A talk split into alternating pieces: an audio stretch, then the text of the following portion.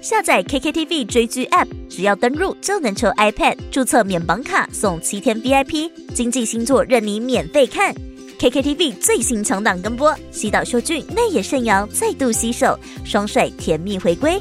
昨日的美食第二季，多部位华子、松下光平等四位主演献上挚爱之花，提问男女之间是否存在纯友谊？年度霸权动画预定，赠送的福利连《Spy Family》间谍家家酒第二季热闹开播。社会在走，KKTV App 要有。搭车通勤、独自在外用餐、作为空中飞人的旅行中，离线下载功能，让你随时随地顺畅追剧不间断。还有大荧幕投放功能，一键开启大荧幕高画质投放，巨大化追剧体验。现在登录 App 就能抽 iPad，活动进入最后倒数，快来下载 KKTV App，观看最新强档日剧和动画。立即点击资讯栏连接。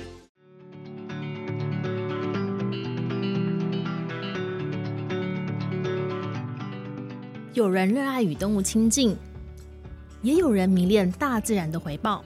但是，随着开发，我们喜爱的动物跟他们的家园正受到许多挑战。因此，国内外有许多的社区和研究机构正推动友善环境的行动。二零二三世界动物日 Podcast 串联由 Concert 制药发起，邀请创作者们跟听众朋友一起关心动物跟他们赖以为生的生活环境。欢迎搜寻“二零二三世界动物日”，聆听更多精彩作品吧。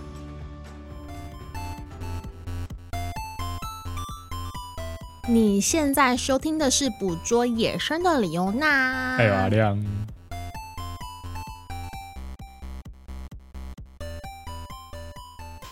大家好，我李欧娜。瓦亮啊！我刚吃酸梅锁喉了，糟糕，怎么办？所以叫你要吃那种东西啊。好，总言之呢，这集呢是世界动物日的特辑。大家知道世界动物是干嘛的吗？不知道啊。好，基本上就是那样喽。就每每年的十月四号是所谓的世界动物日。那其实这种节日，不管是世界地球日啊，世界巴拉巴拉日。都是要提醒我们要更关心我们的生活跟环境。嗯哼。那如果是动物们的话，你知道世界上有很多动物嘛？不管是我们常常去拍的野生动物，嗯、或者是经济动物，嗯、或者是一些啊、呃、同伴动物，或是甚至是所以就是人以外的东西。嗯，可以这么说，人以外的那些动物们啊，他们的福祉跟他们生活环境，我们应该要更去的重视，因为。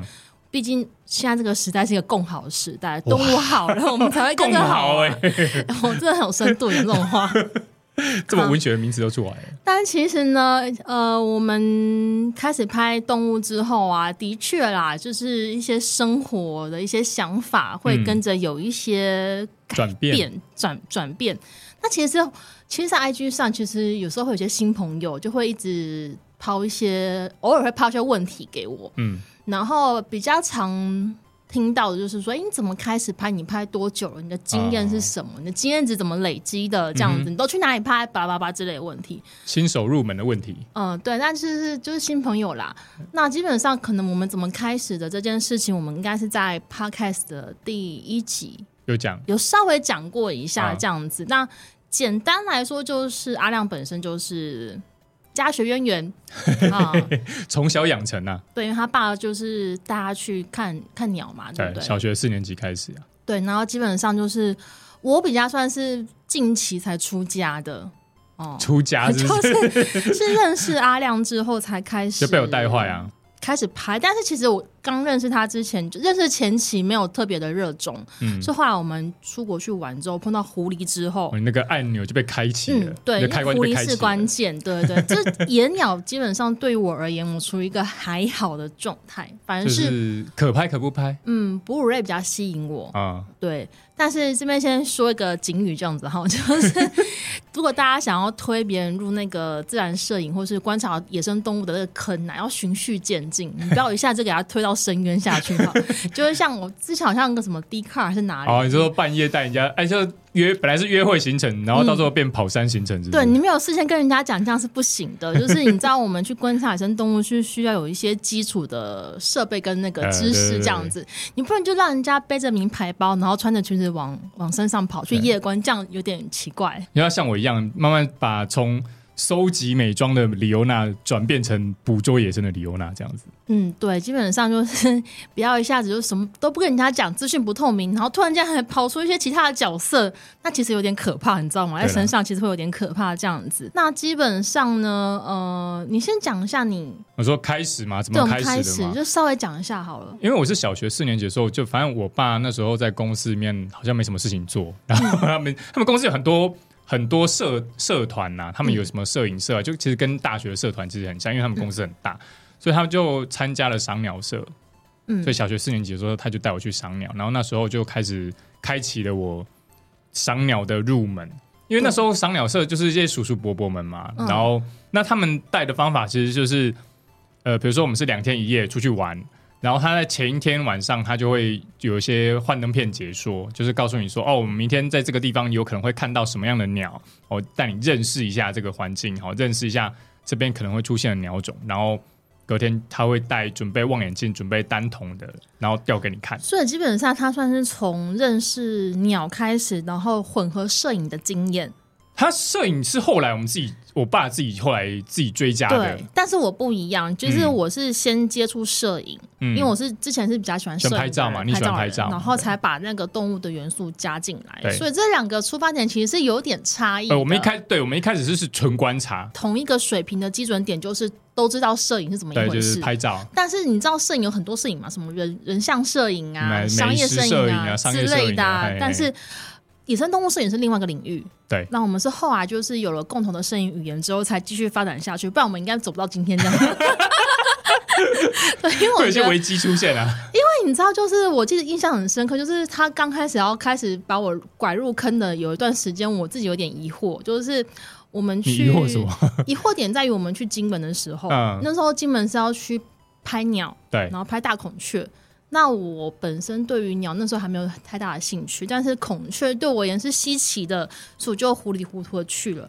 然后他跟我建立一个观念，就是呢，我们要租车，但是因为我们去的地方可能是有很多树枝啊，或是一些杂林之类的，所以我们不要租太好的车子。对，结果我我没想到，不是太好的车子是这么的不好，就 是是部破车，就是我觉得它方向盘随时要。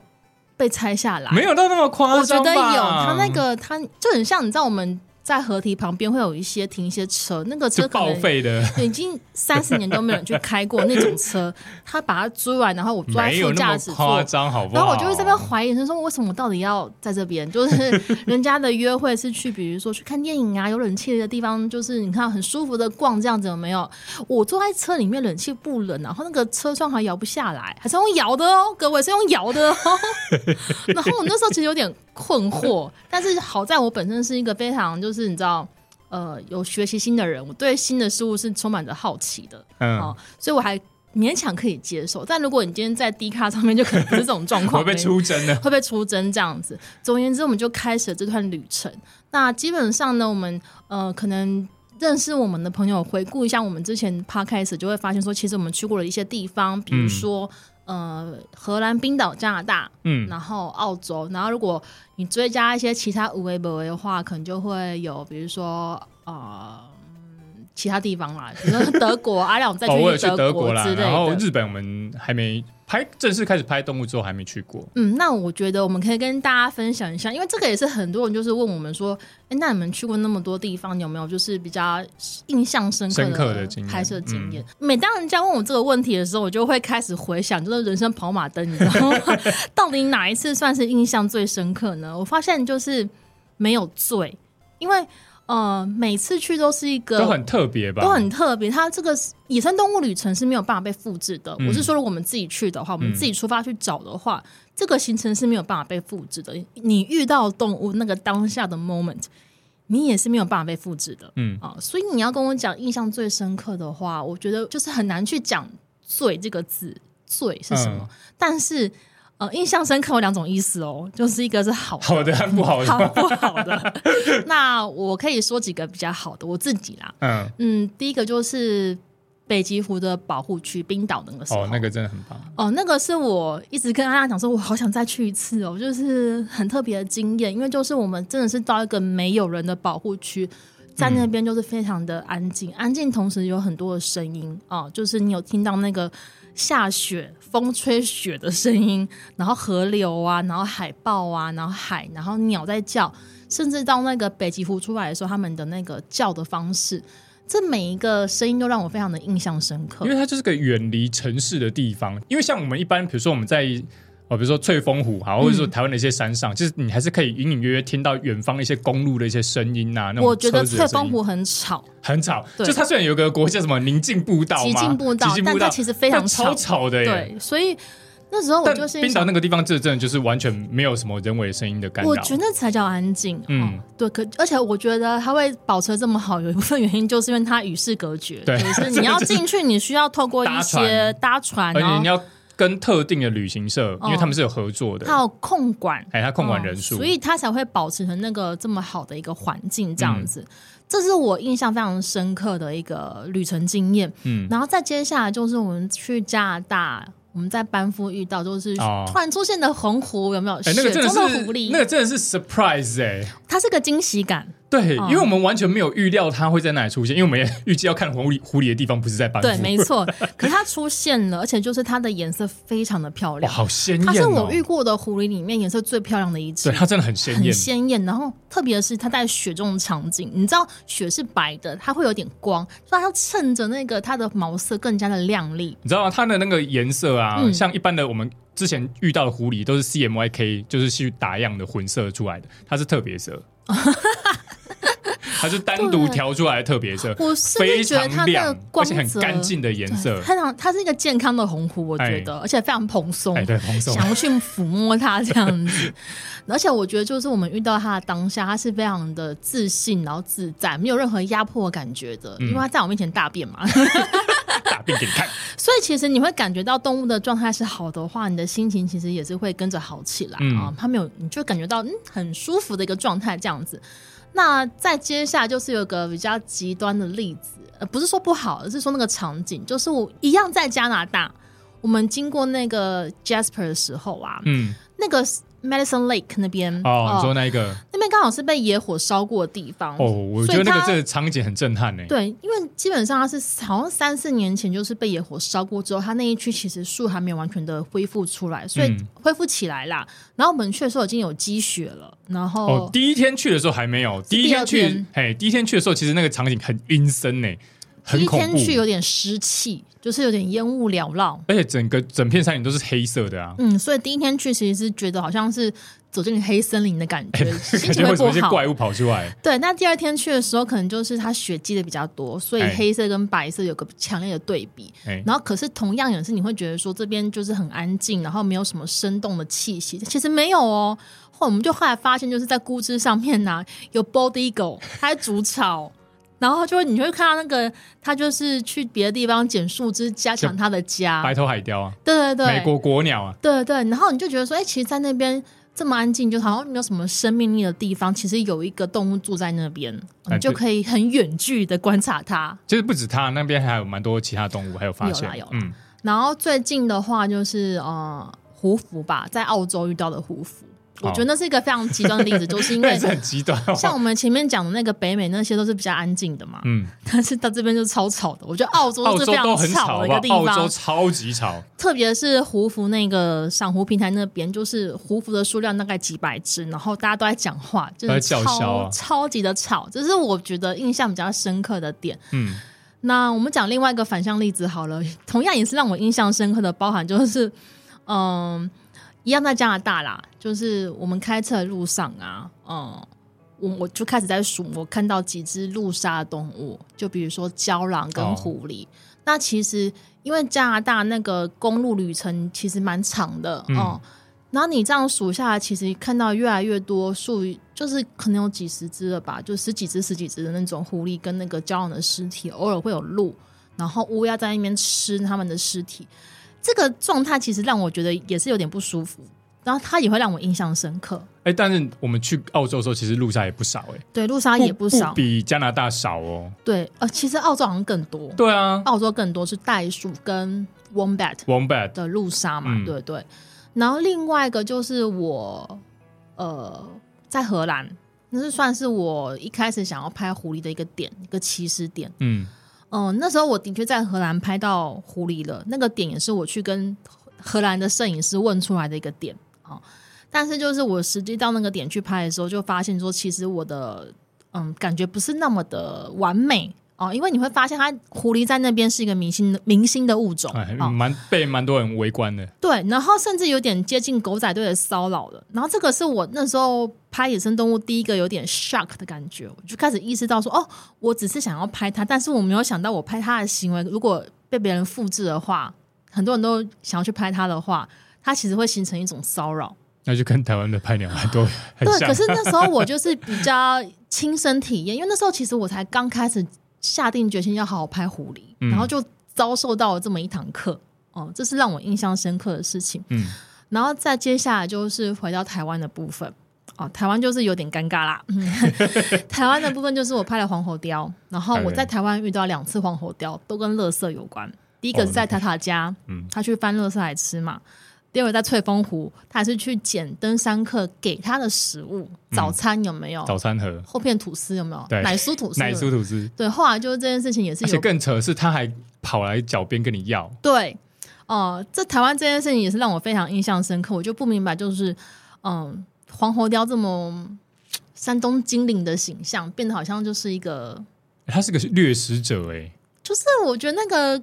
跟我想象中的台湾拍摄野生动物的那种氛围是不一样的，落差巨大，有点被打破那种美梦的感觉。嗯，哦，所以这是我个人比较印象深刻的几次拍摄经验。啊，你嘞？我的印象最深刻有一个也是在加拿大，嗯、就是我们那时候也是在 Medicine Lake，在 Jasper 那边，嗯、然后我们是在我们那时候去是要主要是找那个驼鹿 Moose，对，然后。我们是在雪中下雪的路上遇到他们，而且就是母子吧，嗯、我记得是母子，就一对在雪中。嗯、我那个画面真的是很震撼的，因为你可以看到，就是它大概两米高、两米多的巨大的生物就站在路中间，对，然后慢慢的朝你走，哎，那个会怕、欸，是会怕，那个会怕，而且就是你除了会怕之外，你会你会心里会想到说，哇，原来这个世界上。真的有这么巨大、活生生的动物在你面前走过？那个，我觉得那个是非常震撼的一件事情，那是会印在你脑海里面的。就是欢迎来到侏罗纪公园这样子 之类的。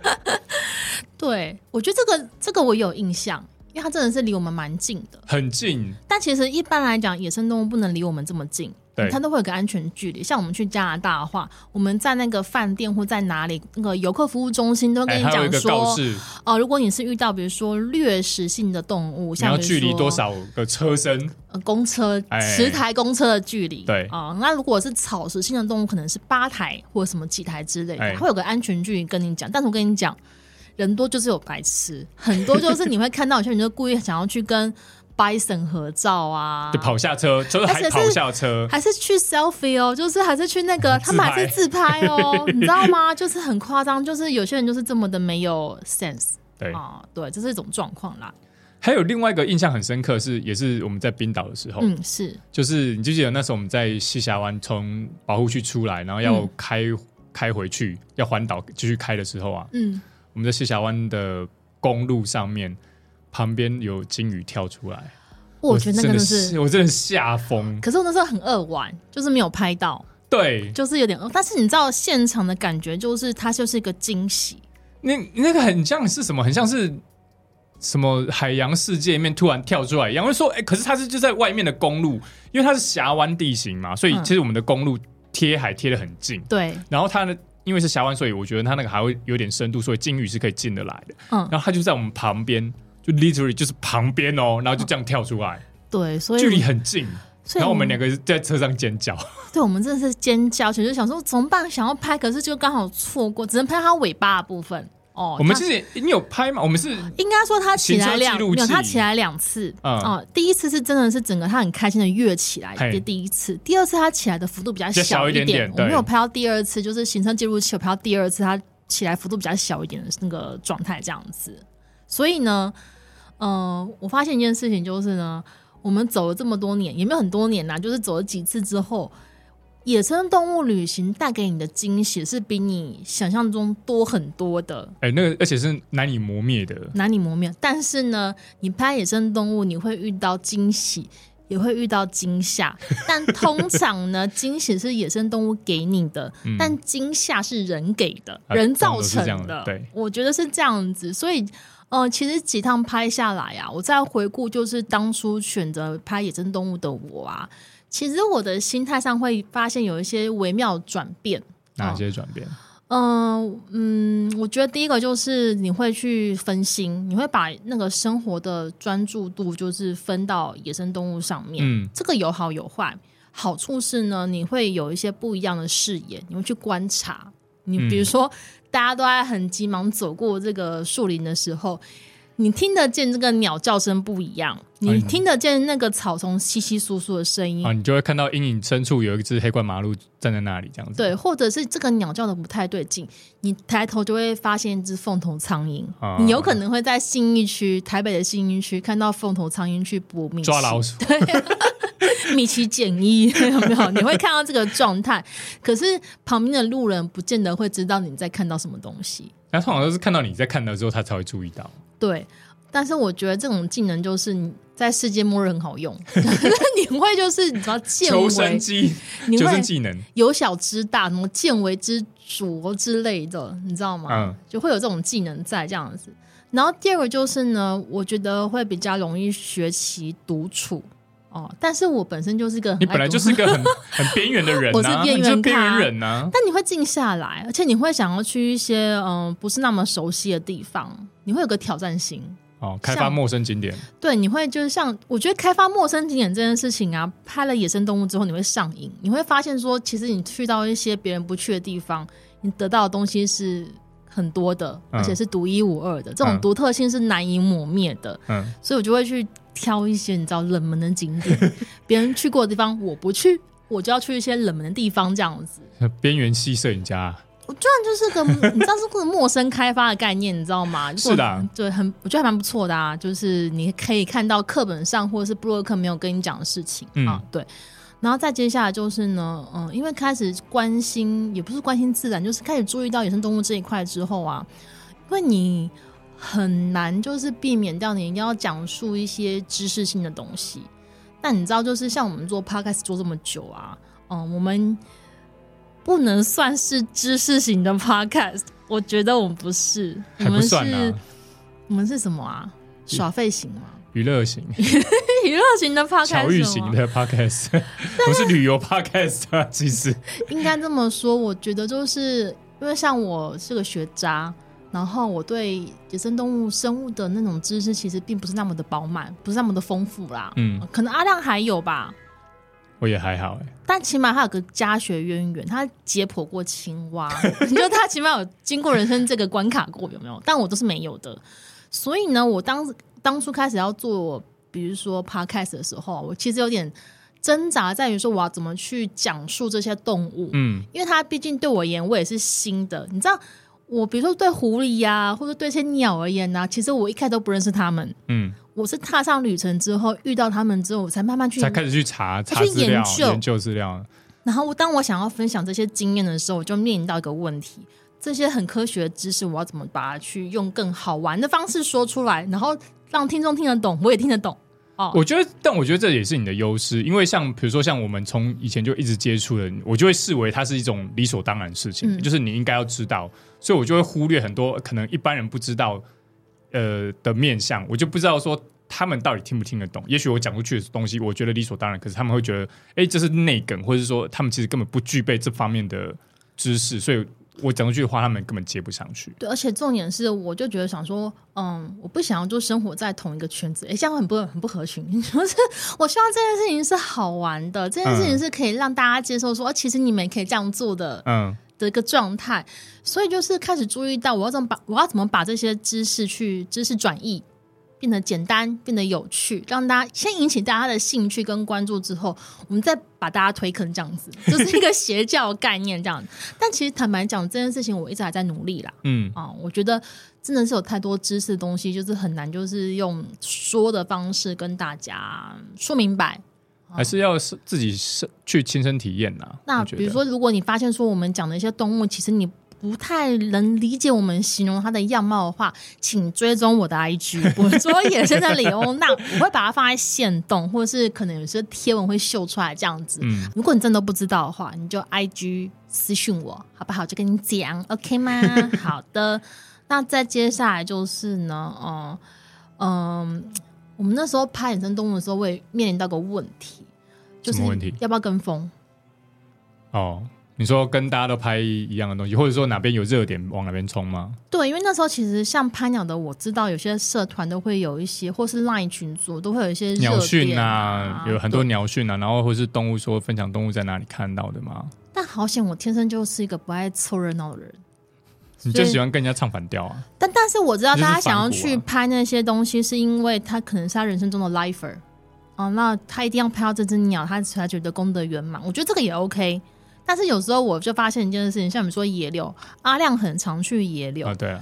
但是野柳是我最讨厌去的地方，因为他那边就是各种放鸟音啊，然后去干扰鸟啊这种事情一直在那边重复的发生，嗯、所以我非常不喜欢去野柳啊。那个也是只有过过境期间有明星鸟种出来的时候才会发才会出现这种事情啊。一般如果没什么鸟或是。冷门时段其实是还好的，而且我发现一件事情，就是当我不想要做，就暂时不做陌生开发的时候，想要哎、欸、看看一下大家都在干嘛，然后去大家可能阿亮有提过的一些鸟点，去了之后就发现一件事情，那边都是右拍点，我 就觉得很干，你知道吗？我就说为什么？因为热点就是热点及右拍点，就是怎么会有这种关联发生？所以后来几次我就觉得我干嘛？我不要不想要去 follow 这些热点了，嗯、而且我觉得就是你为什么要跟人家拍一样东西？啊、就是 why 为什么？就是你的东西是可以被复制的，嗯哦，像我跟阿亮出去拍，我们彼此复制。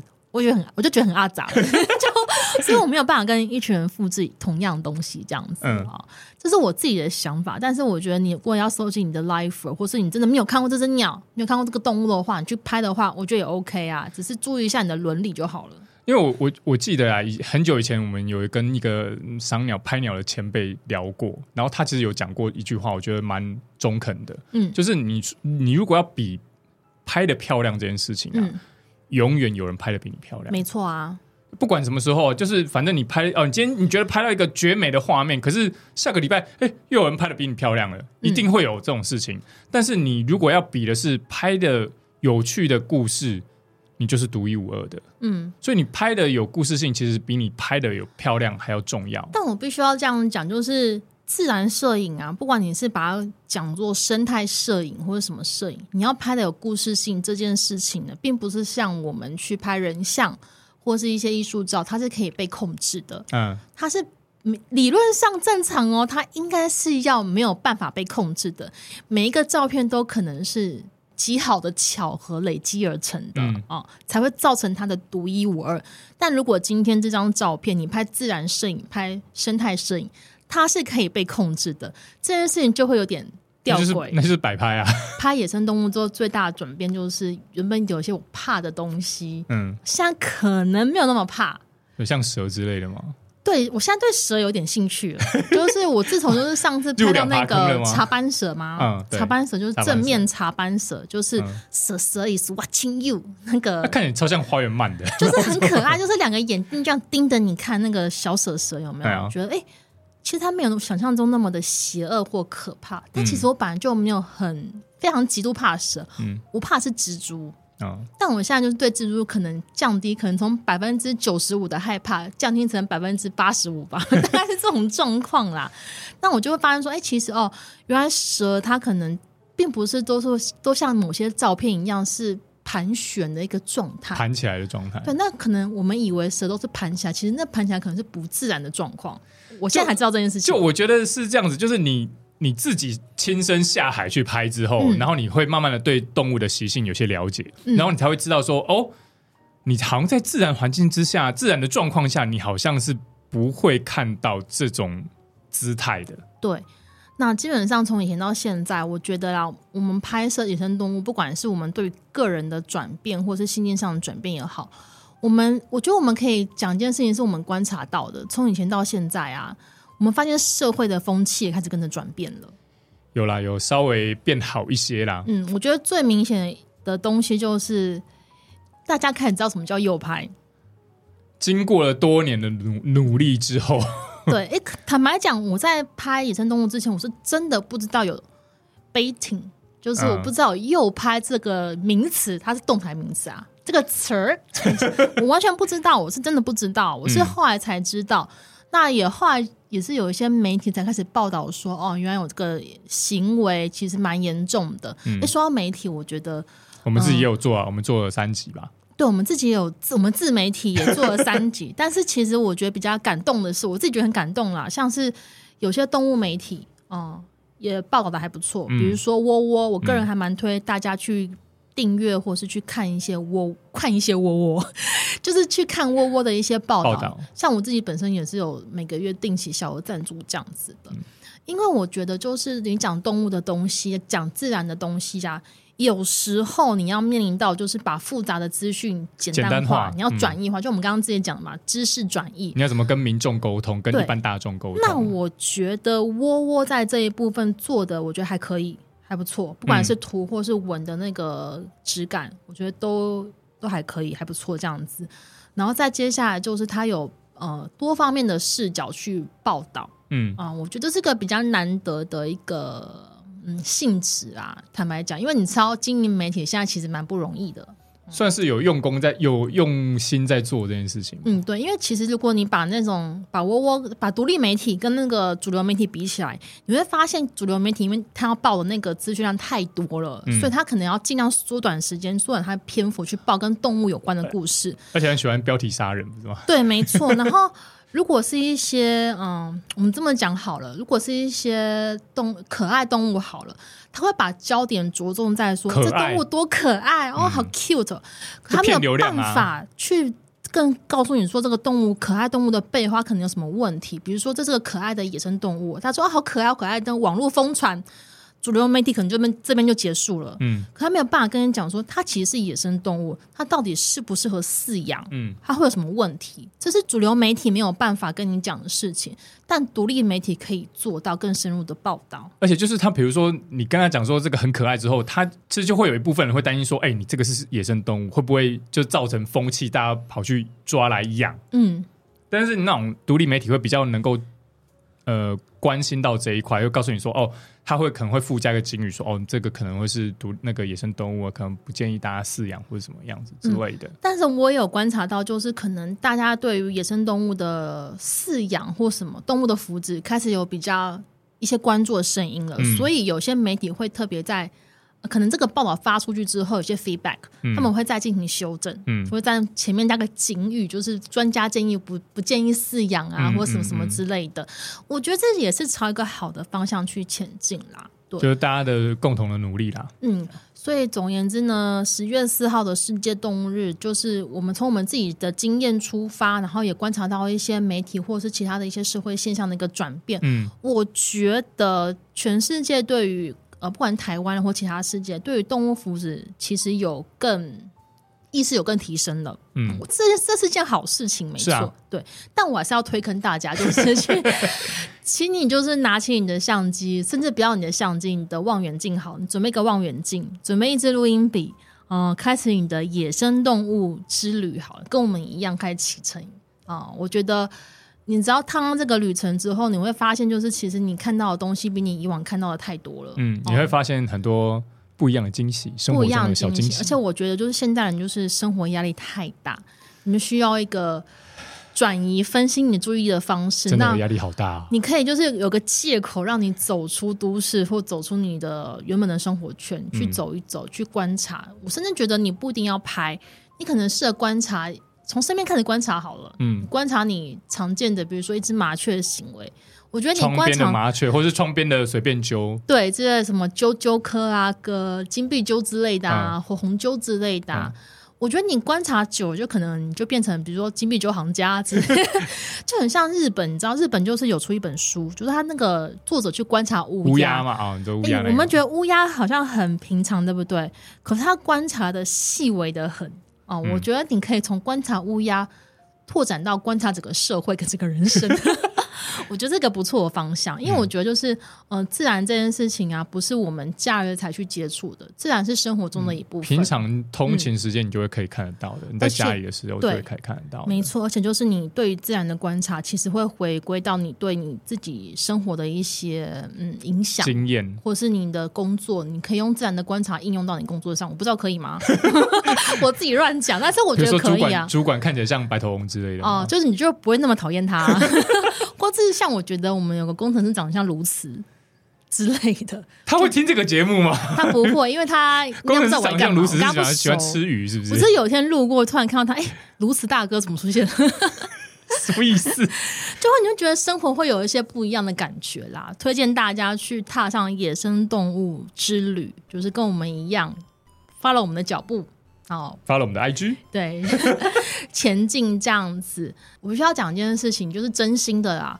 我记得我那时候刚开始做捕捉野生李欧娜的时候，其实还没有很强烈的定位，说我自己要做怎样的一个嗯节目，就是在 IG 上的人人设吗？就是人设是什么，或者是说我的创作的目的是什么？嗯、但是后来有一天，就是有一个人私讯我。这句话我到现到现在我都还记得，他跟我讲，他跟我讨论了一些就是我拍的照片，然后他跟我讲说，你知道吗？我观察你很久了，我是因为确定说你拍的东西，你这东西不是诱拍，你是真的去自然去拍的，我才决定追踪你。哦，这句话我到现在我都一直记得。但是谁跟我讲的我忘记了，完蛋了，死定了！但是坦白讲，这句话我到现在都一直还记得，就是那种哦，哎、欸，有人分得出来耶，可以啊。其实我觉得可以，多多少少可以。你只有一些野外拍摄经验的人，大概就可以看得出来，哦，这个大概是真真的到现场去拍的。那有些可能就是搞一些造景怎么去拍的。嗯、然后他看得出来呢，他也愿意就是认同我的价值观，价值观，然后就是 follow 我这样子。我觉得是我。应该一辈子都不会忘记的感动，这样子，我、哦、快哭了。讲这种事情，好啊。总而言之，十月四号是世界动物日。其实不管是不是十月四号，不管是不是世界动物日，嗯、我们直接把每天都当成世界动物日去实践就好了。但你压力不要太大啦，就是量力而为。我很怕说教这样子。嗯，好啦，这集就到这边喽。如果你有更多的想法想要跟我们分享的话，欢迎五星好评，先五星好评，然后或者是 IG 私讯我。我是李欧娜，我是阿亮，我们下次见喽，拜拜，拜拜。